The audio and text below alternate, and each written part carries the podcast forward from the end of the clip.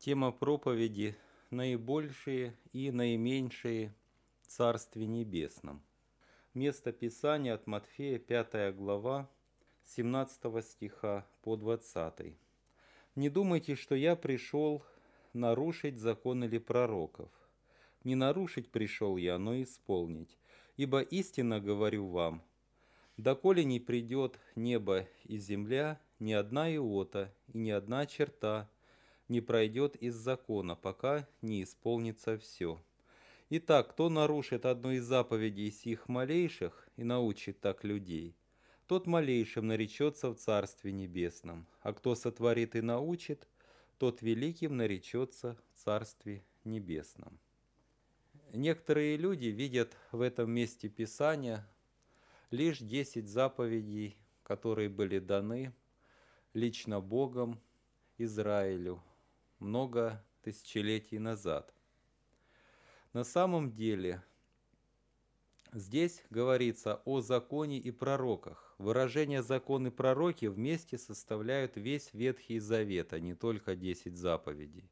Поэтому туда включаются всевозможные обряды. Кроме того, давая расклад заповедей некоторых из Ветхого Завета, Иисус упомянул заповедь э, «Не клянись небом», а это не входит в десять заповедей. И суть еще в том, что Иисус Христос сказал о себе, что Он пришел не нарушить, а исполнить, в греческом «довершить». Лишь Иисус выполнил весь закон, в себе исполнил – а потом взял его от среды и пригвоздил к кресту вместе со всеми жертвоприношениями и прочими заповедями. Поэтому вознесение закона на крест – это окончательное исполнение закона и пророков, потому что они пророчествовали о Христе, который придет и возьмет, вознесет все на крест э, телом своим. Кроме того, все утверждающееся на делах закона находится под клятвой, записано Галатам 3.10. Ибо написано, проклят всяк, кто не исполняет постоянно всего, что написано в книге закона. А что с законом никто не оправдывается перед Богом, это ясно, потому что праведный верою жив будет, а закон не по вере, но кто исполняет его, тот жив будет им. Христос искупил нас от клятвы закона, сделавшись за нас клятвою. Ибо написано, проклят всякий, висящий на древе. Закон не по вере, а мы живем по вере. И Христос искупил подзаконных от клятвы закона, поэтому христиане не под ветхим законом, но под законом Христовым находятся – Нигде не написано в Писании, чтобы христианин находился одновременно под двумя законами, под Ветхим и под законом Христовым. И когда колоссяне, христиане, не, наход... не исполняли постановления закона в отношении пищи, питья, праздников, новомесячей или субботы не соблюдали, и когда их укоряли иудеи, то чтобы колоссяне не смущались, Павел им написал, Колоссянам 2.16, «Никто да не осуждает вас за пищу». Тогда мы знаем по Ветхому Завету, нельзя свинину было кушать, ряд другой пищи. Или питье, или за какой-нибудь праздник, или новомесячие, или субботу. И это есть тень будущего, а тело во Христе. Закон – это тень Христова – а мы во Христе, мы в теле Христовом, поэтому мы не под законом. Поэтому, когда речь идет о том, чтобы исполнить все и не нарушать заповеди Господни, чтобы оказаться не малейшим и не погибнуть тем более, для этого нужно нам исполнять строгости заповеди Христовы, Заповеди Ветхого Завета нужно рассматривать только лишь в свете заповедей Нового Завета, в свете Христовым, и не быть нарушителями. кто нарушит одну из заповедей малейших, написано, малейшим наречется в Царстве Небесном. А кто сотворит и научит, в греческом написано, кто соблюдет и научит. Это более точное слово. Тот великим наречется в Царстве Небесном. Соответственно, все заповеди Христовы надо в точности, безукоризненно исполнять, чтобы спастись, чтобы получить должную награду, у Господа на небесах быть великим и не погибнуть. Более того, тут же Господь предупреждает, если праведность ваша не превзойдет праведности книжников и фарисеев, то вы не войдете в Царство Небесное. Они имели показную внешнюю праведность. Или как Павел говорит, одно, э, как Господь говорит в Откровении, ты имеешь имя будто жив, но ты мертв. То есть видимость духовности, видимость праведности, видимость любви, святости, а сущность не таковая. Это праведность книжников и фарисеев, показная. Господь говорит, не войдете в Царство Небесное, если будете иметь лишь показную праведность. То есть даже о малейшем речь не идет, вообще не спасется такой человек. Поэтому исправляйтесь, пока не поздно, если кого Господь в чем обличает. Кто наречется великим в Царстве Небесном? Прежде всего тот, кто, исполняя заповеди Господни, смиряется. Христос сказал от Матфея 23:12, «Кто возвышает себя, тот унижен будет, а кто унижает себя, тот возны, возвысится. Если человек перед другим выставляет себя, показывает своим поведением, отношением, что он больше другого, имеет к другому пренебрежение, безразличие, может высмеять с легкостью другого или сделать что-нибудь больное, он возвышает себя – Навряд ли кто-нибудь скажет ближнему своему «я больше тебя». Вы слышали когда-нибудь такое? Навряд ли. Но это делается по-другому, во взаимных отношениях. Христос сам лично дал пример смирения.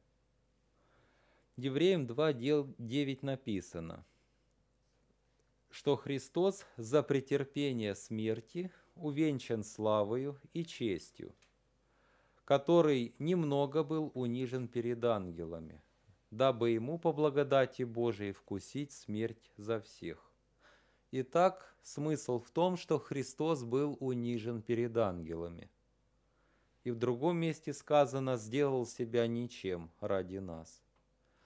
Христос также, чтобы ученики не гордились и не считали один – большим другого себя, один себя большим другого, то дал пример, умыл ноги ученикам, выполнил функцию раба и сказал, если я, будучи вашим Господом и Учителем, сделал то, то и вы должны поступать так же. То есть не имеется в виду, что мы должны с тазиками ходить и ноги мыть друг другу, как есть делают некоторые вероисповедания, а имеется в виду, что когда ты видишь и можешь послужить ближнему в нужде его, то чтоб ты это сделал. Ибо апостолы ни разу мы не видим Писаний, чтобы потом ноги мыли друг другу. Сущность именно в том заключается, чтобы, видя нужду другого, послужить ему и не считать себя пышным и высоким, что это как бы недостойно тебя оказать э, милость, помощь и так далее.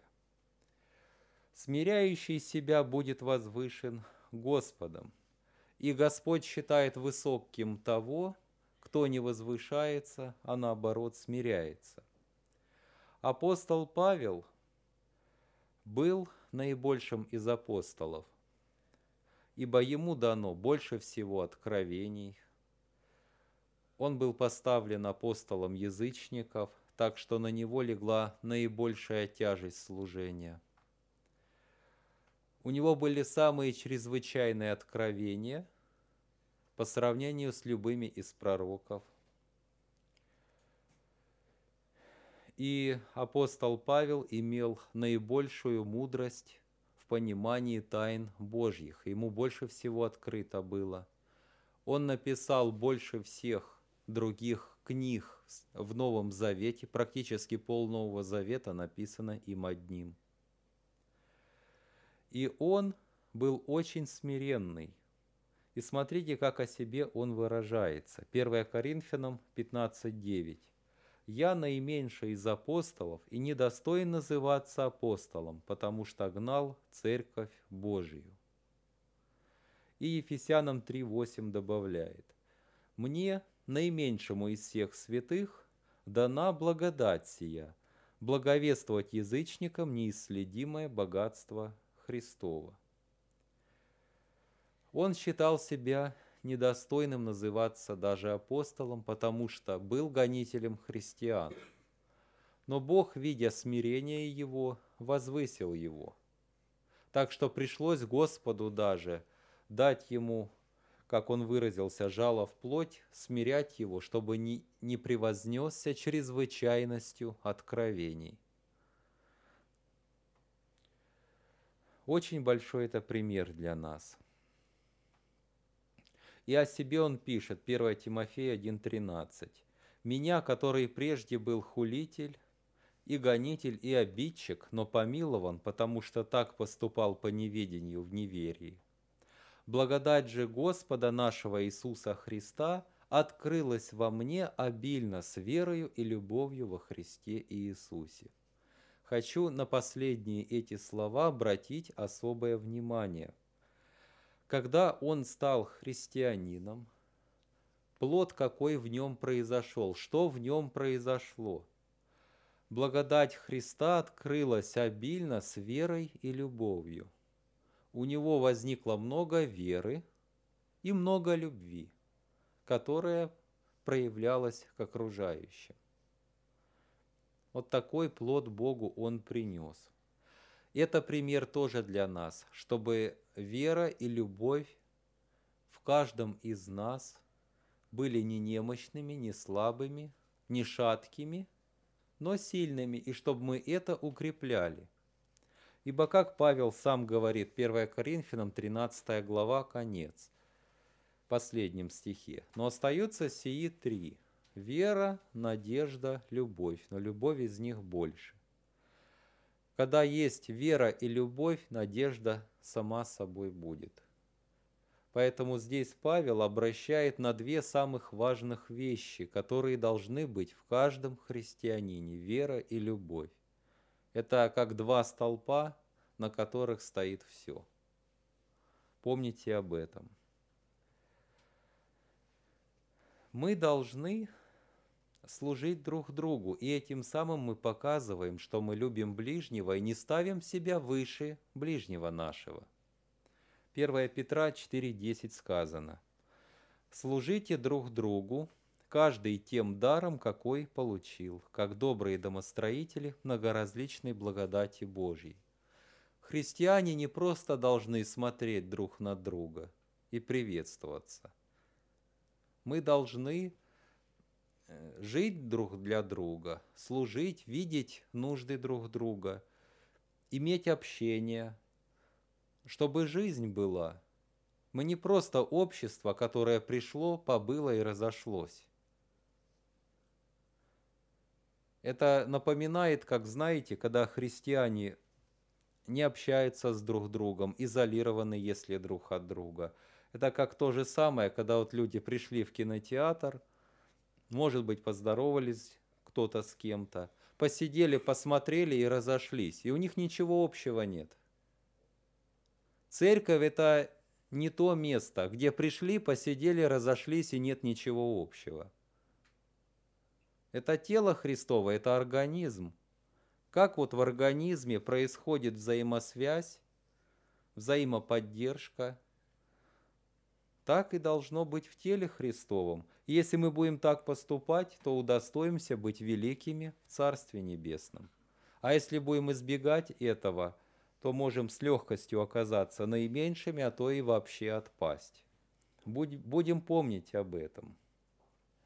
Частой проблемой тому, чтобы христиане были в должном состоянии, соответственно, оказались великими у Господа, мешает то, что кроме Господа начинают служить материальному.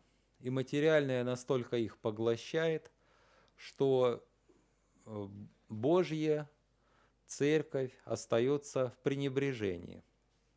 От Матфея 6:24 сказано, «Никто не может служить двум господам, ибо или одного будет ненавидеть, а другого любить, или одному станет усердствовать, а о другом не родить. Не можете служить Богу и мамоне.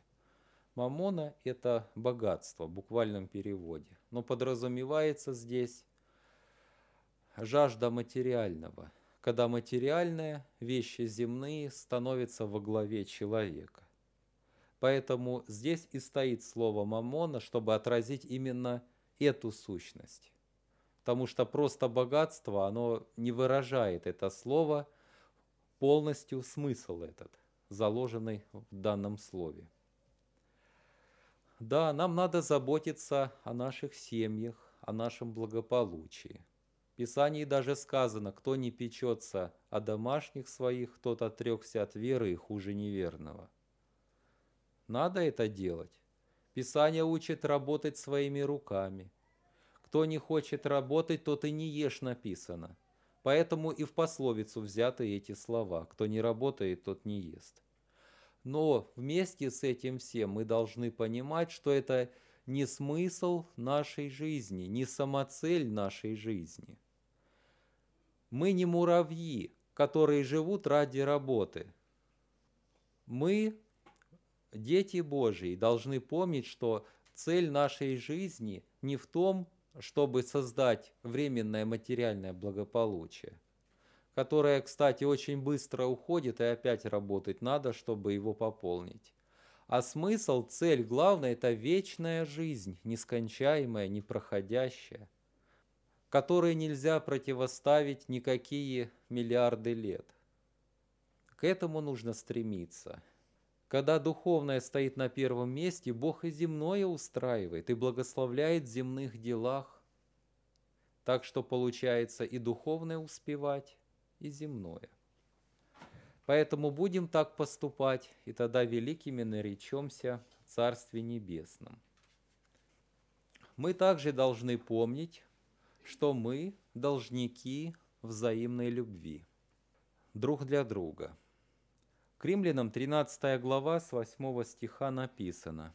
«Не оставайтесь должными никому ничем, кроме взаимной любви, ибо любящий другого исполнил закон, ибо заповеди «Не прелюбодействуй, не убивай, не кради, не лжесвидетельствуй, не пожелай чужого» и все другие заключаются в всем слове. «Люби ближнего твоего, как самого себя». Любовь не делает ближнему зла, и так любовь есть исполнение закона. Да, не быть должниками – это очень хорошо, каждый это знает. Но в одном мы вечные должники.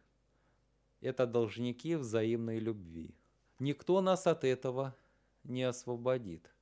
И это очень хорошее и благое бремя – любить другого – и Бог хочет, чтобы это были не только слова, но чтобы это все выражалось в отношениях, в поступках, в поведении, в образе жизни человека и мышлении.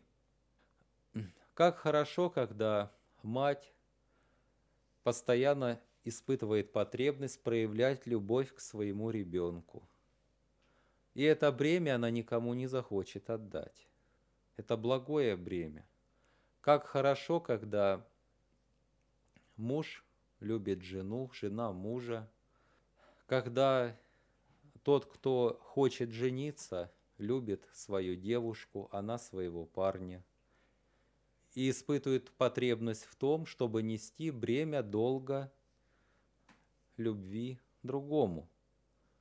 Это прекрасное бремя. Так вот, Господь на нас возлагает прекрасное бремя.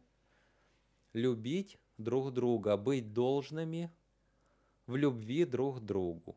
А кто любовь не проявляет к ближнему своему, тот, так сказать, долги не отдает.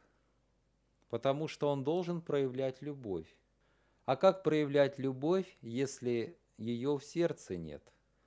Значит, надо восстановить первую утерянную любовь.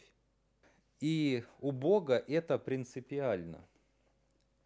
Вот как об этом сказано, книга Откровения, вторая глава, сначала. «И ангелу Ефесской церкви напиши, так говорит держащий семь звезд в деснице своей, то есть в правой руке своей, ходящий посреди семи золотых светильников.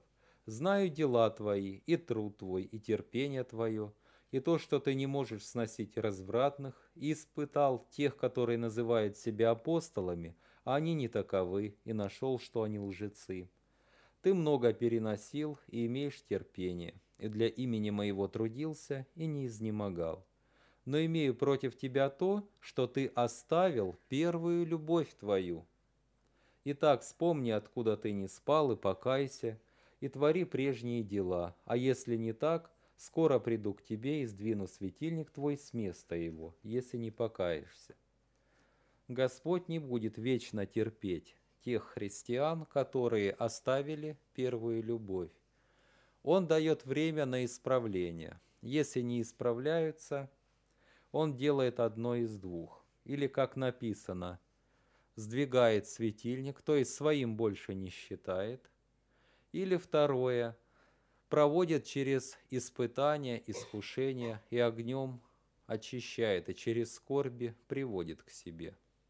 Для того, чтобы души не спаслись. Души спаслись. Так вот, для того, чтобы не дожидаться, пока Господь сдвинет светильник или начнет бить детей своих, чтобы э, восстановили любовь свою – для этого нужно заранее исправляться и пока время благоприятное, приходить к этой любви. Очень много значит, как много внимания и насколько серьезно мы относимся к взаимной любви. Ибо взаимная любовь – это основа взаимоотношений в церкви.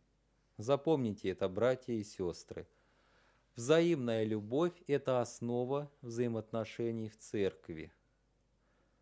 Это самое главное, на что старается бить сатана и пытается разрушить, ибо он знает, если лишить церковь любви, то это самое главное достижение сатаны. Ибо мы видим, труд, терпение, пребывание в истинном учении могут оказаться напрасными, если не будет любви. Таким образом, пересмотрим свое отношение, каждый в себе, в церкви своей, и если у кого она оставлена, то восстановим ее. Ибо это вопрос духовной жизни и духовной смерти. И записано также, Павел пишет, «К свободе призваны вы, братья, только чтобы свобода ваша не была поводом к угождению плоти, но любовью служите друг другу». Любовь – это не просто хорошие отношения, это больше, чем улыбки друг другу, больше, чем вежливое обращение. Это и в мире есть, и это считается нормами приличия. Любовь служит – Любовь – это больше, чем чувство. Любовь – это действие. Написано «любовью служите». Так вот, любовь проявляется в наших делах, отношениях. Когда мы идем на помощь друг другу в наших нуждах. Это и есть проявление любви. Мы не должны быть безучастными друг к другу, и Господь испытывает нас, нашу любовь тем, насколько мы способны проявлять ее друг к другу. Это все очень важные и принципиальные вещи.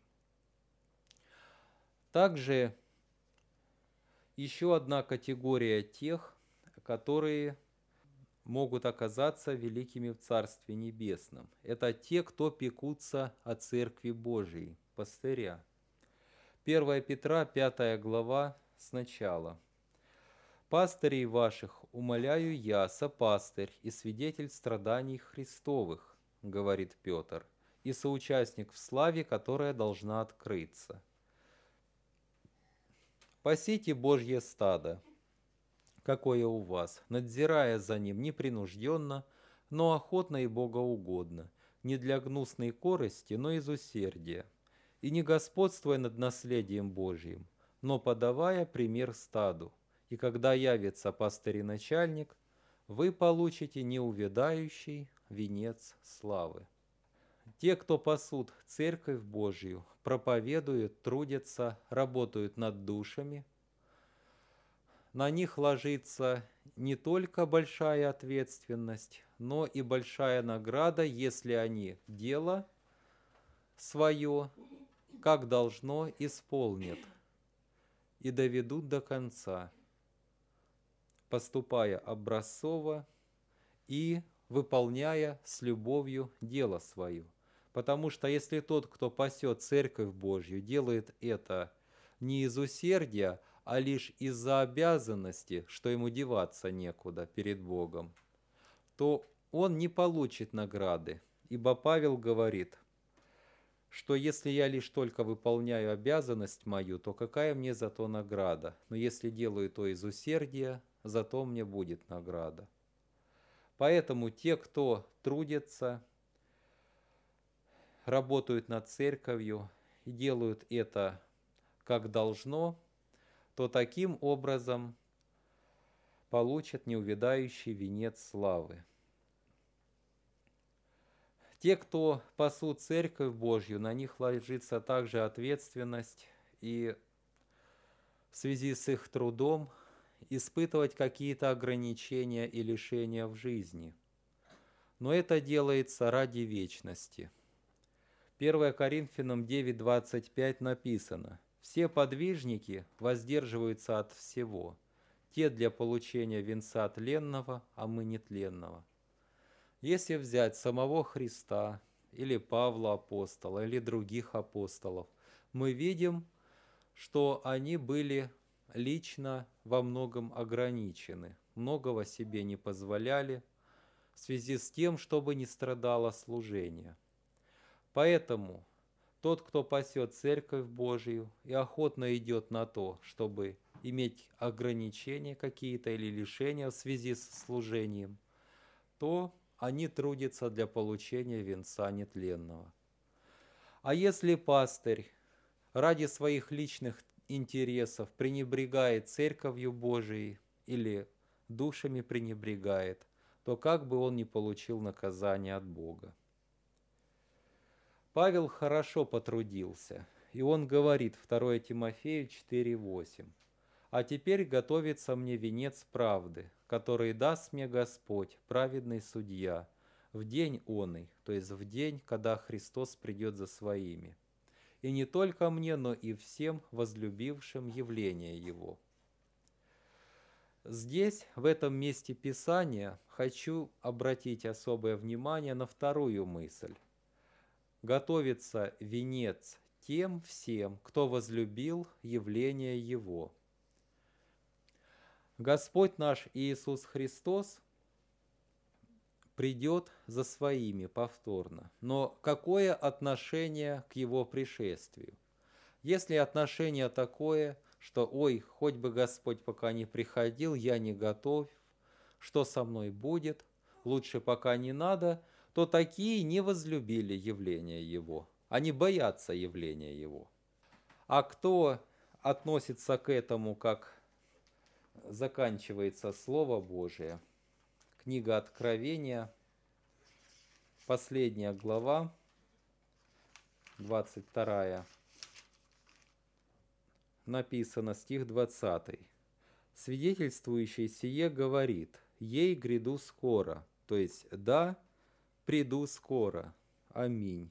Ей гряди, Господи Иисусе. То есть, да, приходи, Господь Иисус. У кого такое отношение, «Да, Господи, приходи, я хочу этого», и написано «возлюбили явление Его», то им готовится венец правды. Но разве приятно Господу, если Он собирается прийти и видит дрожащие души, которые боятся пришествия Его? Это было больше свойственно для противников, которые знают, что Господь придет и воздаст им за грехи их. Бесы еще дрожат от мысли, что будет пришествие Христа. Ибо написано, бесы веруют и трепещут, только они волю свою против Бога направляют в угоду дьяволу, господину их.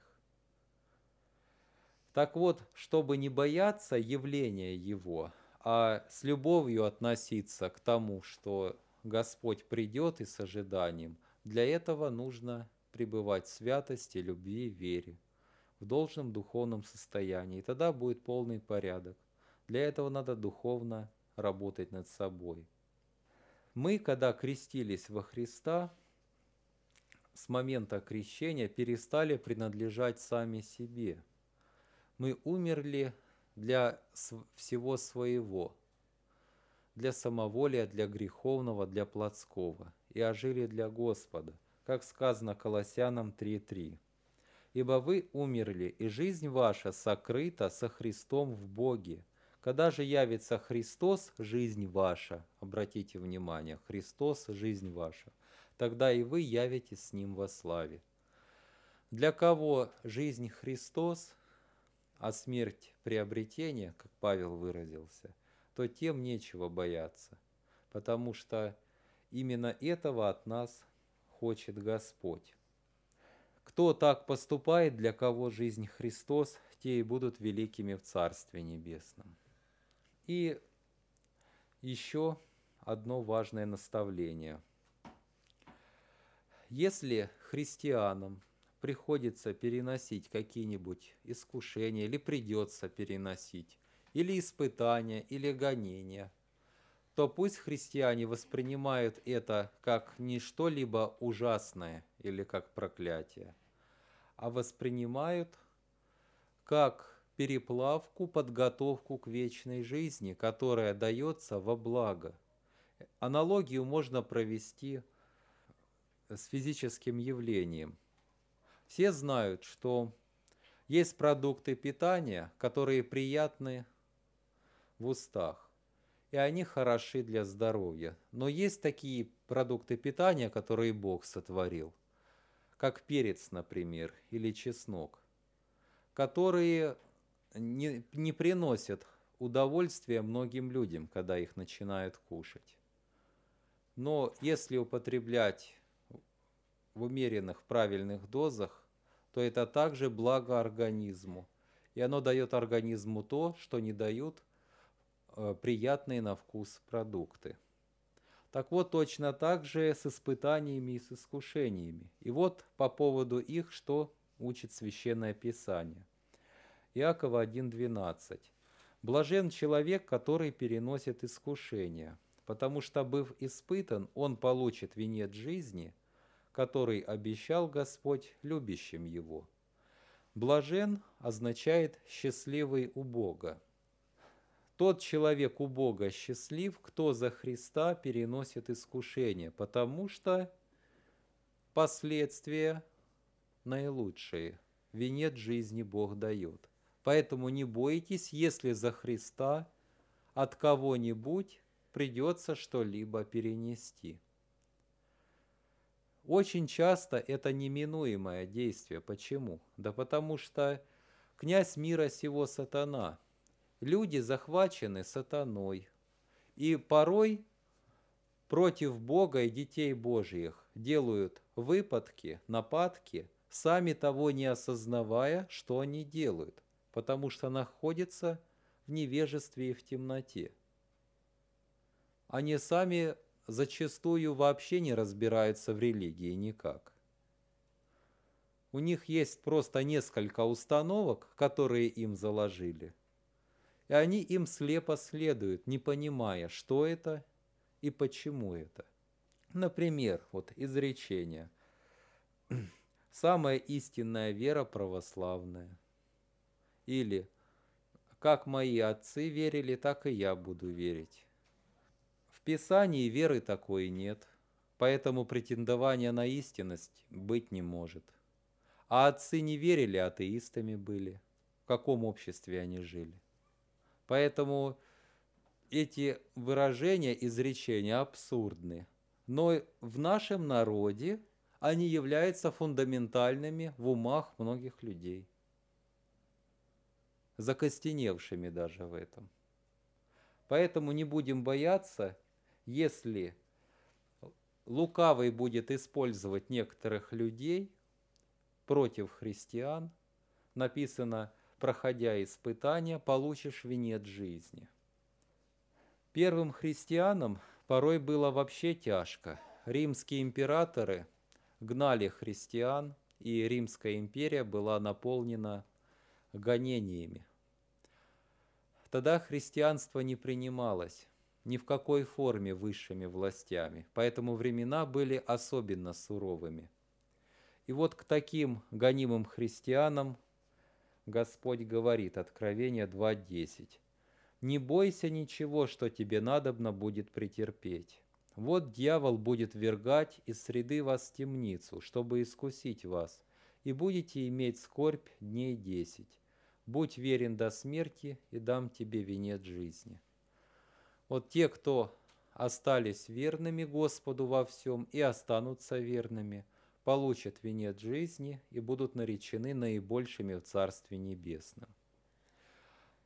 А если кто поколеблется, написано, к тому не благоволит душа моя. То есть те даже и наименьшими не будут. Итак, в сегодняшней проповеди мы выслушали, кто наибольший, кто наименьший, а кто вообще никакой не будет. Будем каждый делать выводы, будем стремиться к тому, чтобы удостоиться награды у Господа и быть у Него не только спасенными, но и в числе наибольших. Да благословит Он во славу Его. Аминь.